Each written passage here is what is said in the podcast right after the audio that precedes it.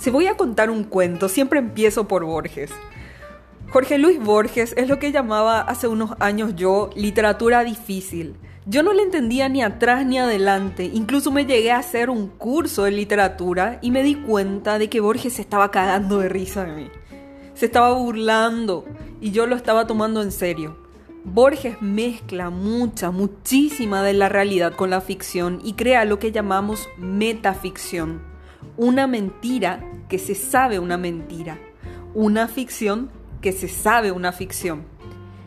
El Evangelio según Marcos es uno de los cuentos más lindos del libro Ficciones. Un cuento redondito que habla sobre el poder de un cuento. Y atende el final. Pero te lo voy a contar a mi manera, porque cada uno tiene una versión de este cuento. Eso es lo que yo creo.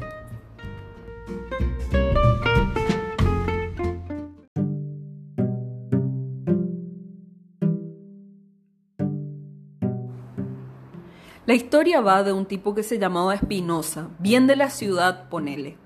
Pero que un día su amigo le dice, che, ¿no te querés ir al campo a pasar una temporada? Espinosa le dice, y no sé, bueno, le dice. Su amigo le responde, mira que allá no hay nada, no es como acá, no es para gente cheta, como se dice en Paraguay. Espinosa nunca supo bien por qué aceptó si a él le gustaba la comodidad, el aire acondicionado, tener señal, agua potable. Capaz porque su amigo es como que le desafió al decirle ese tipo de cosas. Bueno, se fue al campo con su socio. El lugar era como una casa quinta enorme. Al costado había una casita donde vivía el cuidador con su señora, sus tres hijos. Mira, Ponele que esta estancia estaba al norte del país, frontera con Bolivia, donde no hay nada, nada, no hay señal, no hay agua, no hay nada. El cuidador se llamaba Gutre y tenía tres hijos, dos varones y una nena. Eran altos, medio ayoreos, con el pelo pelirrojo, bastante extraños, bastante particulares.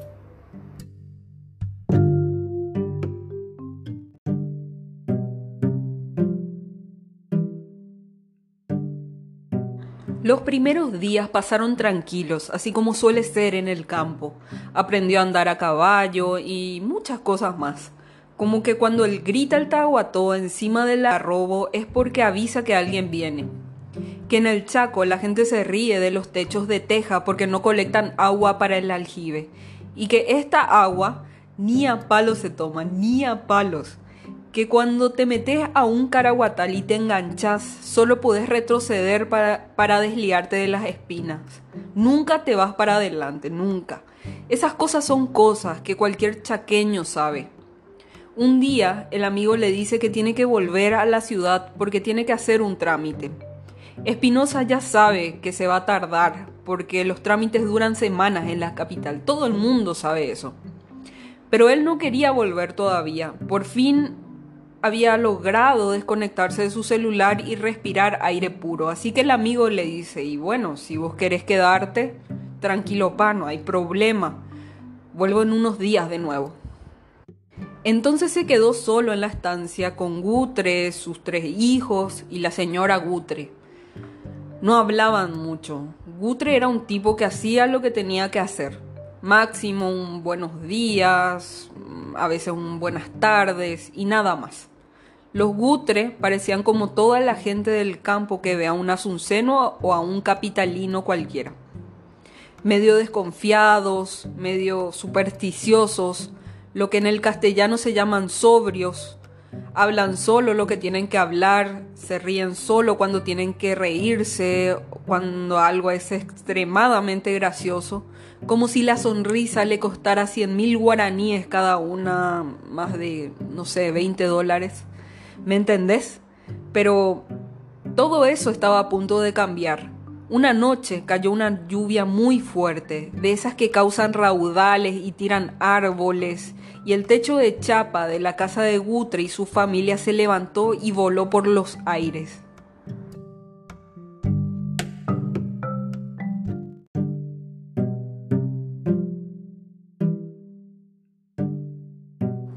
Entonces Espinosa le dijo a Gutre y a los hijos que se quedaran en la casa grande con él. ¿Qué problema había? Era una flor de casa.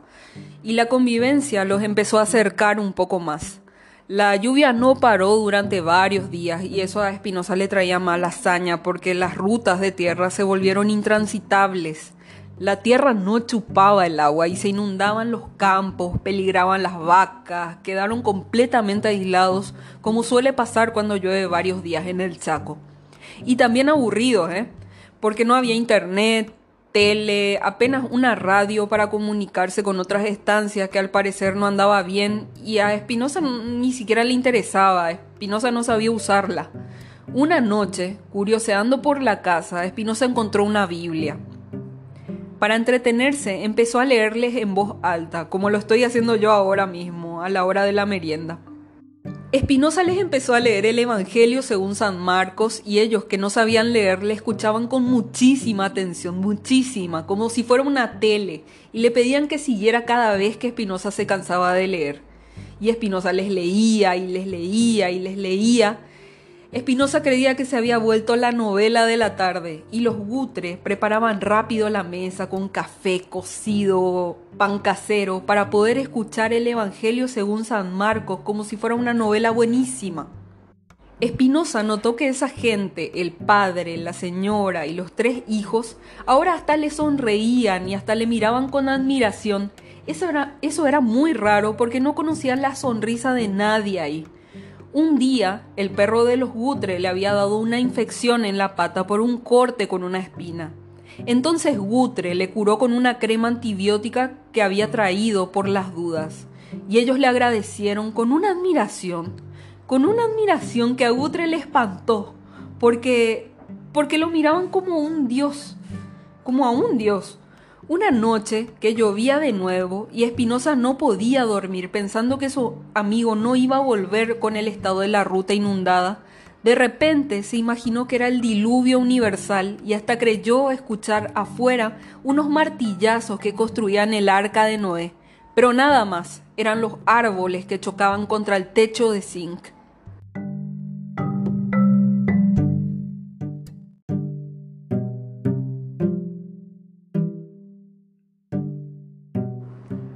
A la mañana siguiente, el cuidador le dijo que el temporal había destrozado el almacén donde habían guardado las comidas, pero la comida se había salvado.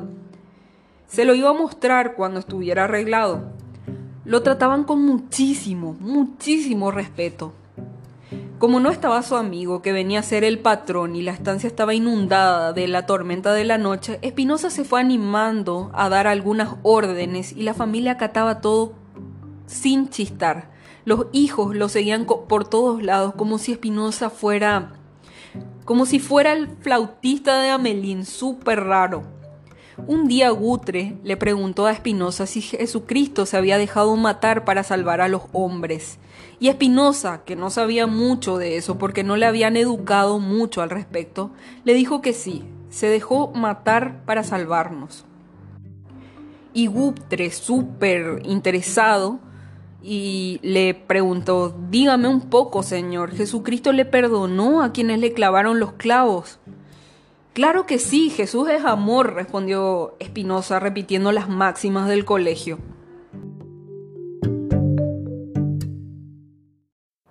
A la hora de la merienda, como ahora, los Gutre le pidieron que releyera el Evangelio de San Marcos, así que se sentaron a leer mientras comían pan con manteca. Para Gutre ya no daba más gusto. Quería volver a su casa. De repente miró a la ventana y vio que el agua estaba bajando y dijo aliviado, ya falta poco.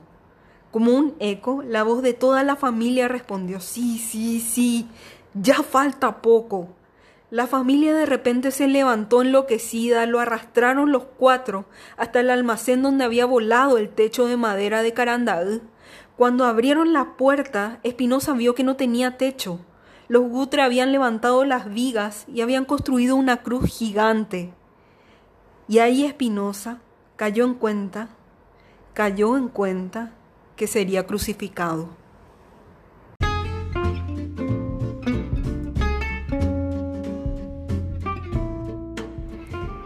qué tal les pareció bueno el cuento, les pareció malo. Lo ambienté en Paraguay porque me parece que es lo que yo me imaginaba del cuento. También hay unas diferencias entre el amigo, pero en realidad es el primo de, de Espinosa y habla bastante de una relación. Eh, hay detalles en el cuento que no, que no los cuento, ¿verdad? Pero me, me, gusta mucho el mensaje que da sobre el poder de lo que nosotros contamos a los demás. Eh, no sé, me, avisan qué les pareció, si, si, les parece, si les pareció productivo el cuento. Es una de las obras más icónicas del libro Ficciones y una de las más cortitas sobre todo.